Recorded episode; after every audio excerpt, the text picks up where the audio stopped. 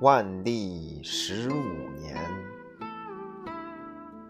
黄仁宇著。第一章：万历皇帝。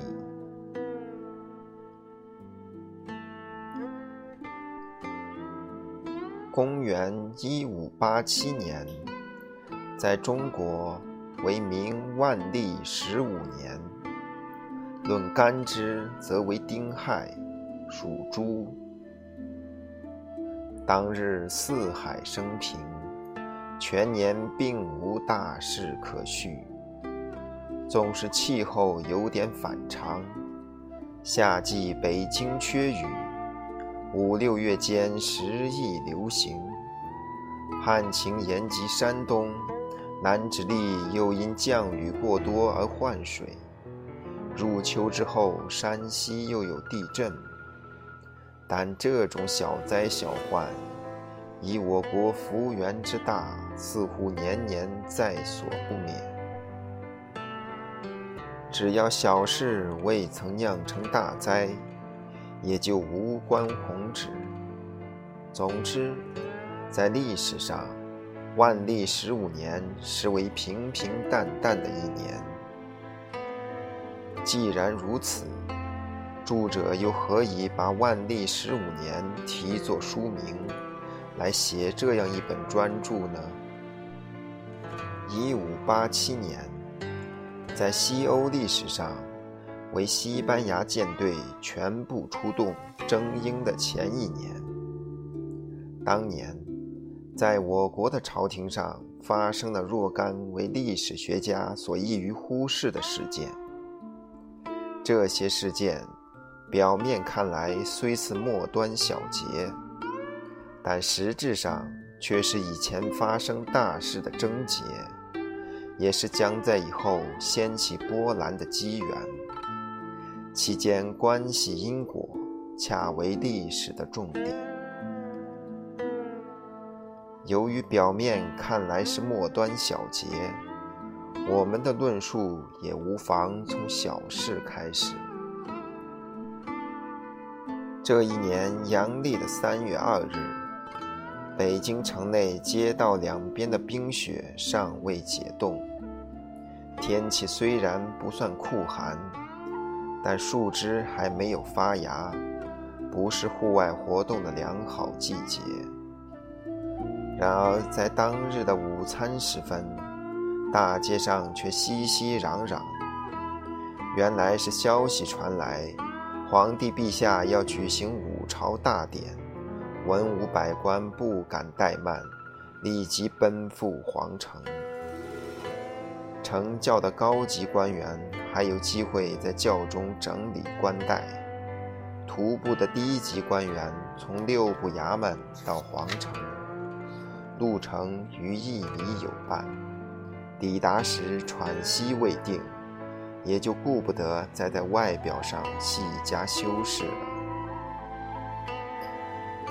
站在大明门前守卫的禁卫军，事先也没有接到有关的命令，但看到大批盛装的官员来临，也就以为确系举行大典，因而未加询问。进大明门即为皇城，文武百官看到端门午门之前气氛平静，城楼上下也无朝会的迹象，既无几案，站队点名的御史和御前侍卫大汉将军也不见踪影，不免心中揣测，互相询问，所谓五朝是否讹传？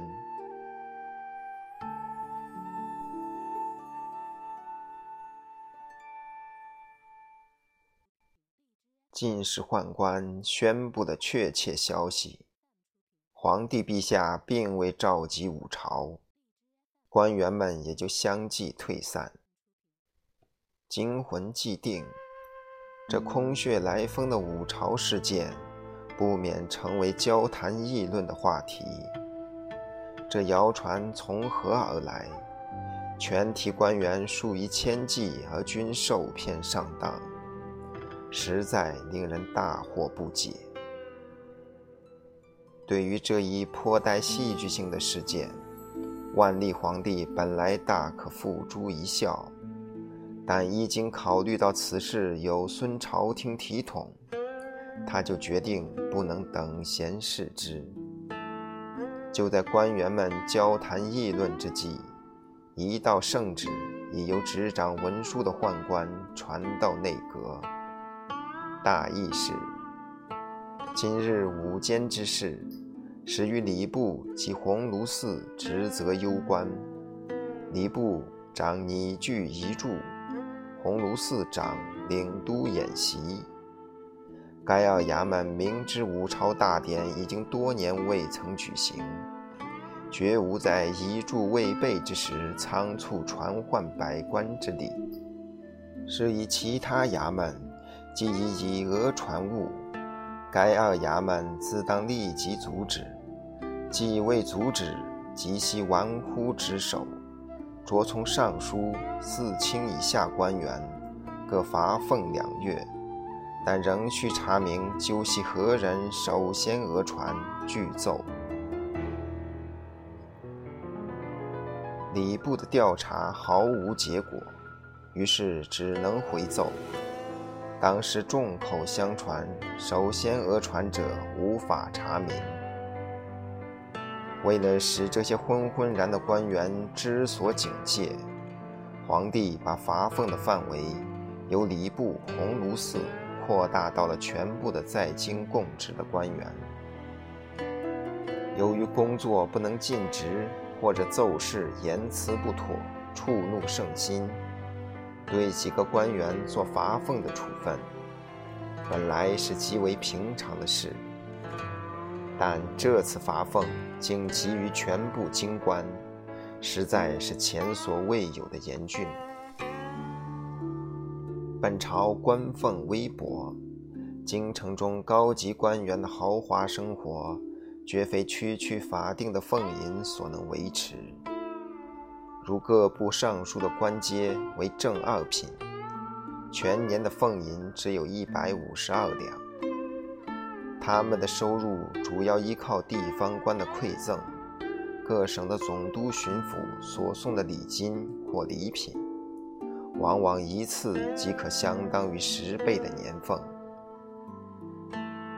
这种情况自然早在圣明的洞见之中，传旨罚俸。或许正是考虑到此辈并不赖官俸为生，而以事薄成。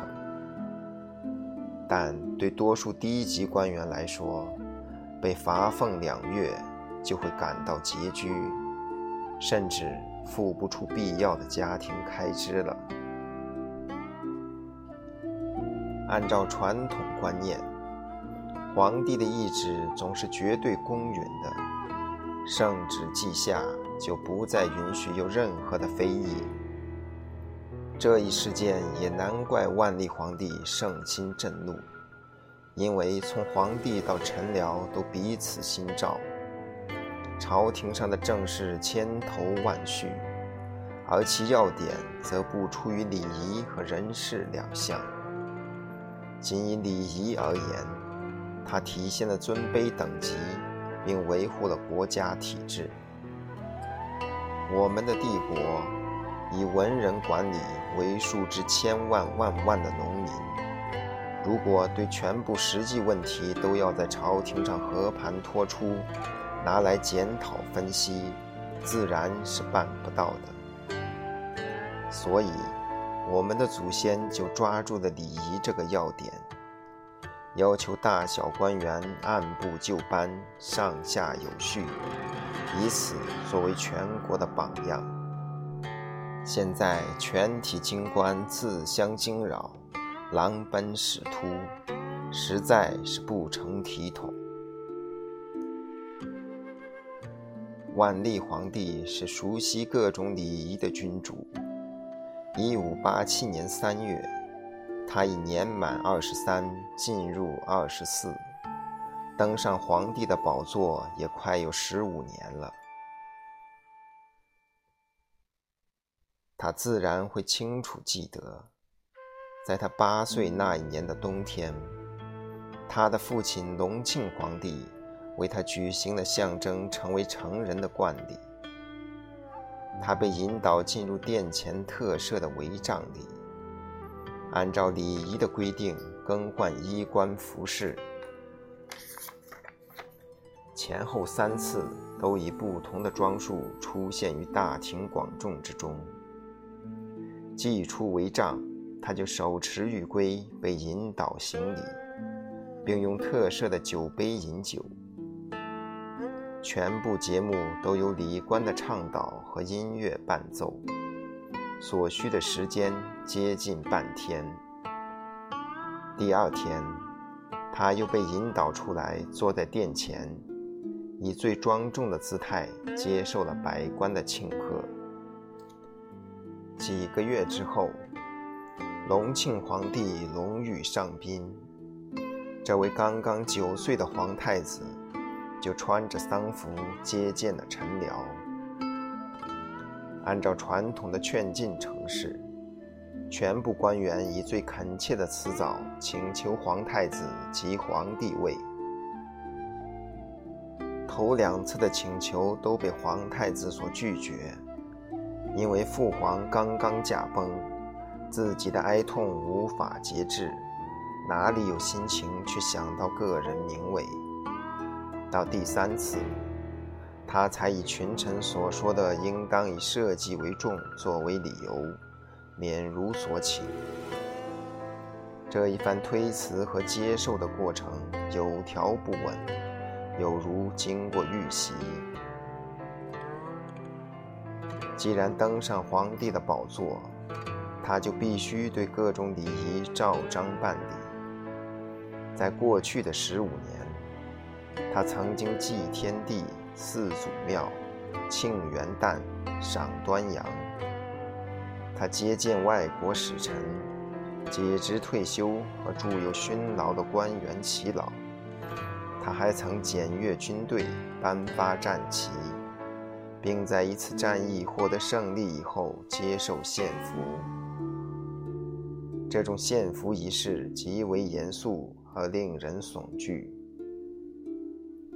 皇帝的御座设在午门城楼上，他端坐其中，看视着下面花岗石广场上发生的一切。他的两旁站立着受有爵位的高级军官，还有许多被称为大汉将军的身材魁梧的御前侍卫。在广场上大批官员的注视下，俘虏被牵着进来。手脚带有镣铐，一块开有圆孔的红布穿过头颅，遮胸盖背，被吆喝着整队午门下跪。这时，刑部尚书屈步向前，站定，然后大声朗读各个俘虏触犯天地、危害人类的罪行。独臂，他又宣布。这些人法无可换，请皇上批准一律押赴市曹斩首示众。皇帝答复说：“拿去。”他的天语贯音为近旁的高级武官二人传达下来，二人传四人，而后八人、十六人、三十二人，相次连声传贺。最后，大汉将军三百二十人，以最大的肺活量齐声高喊：“拿去！”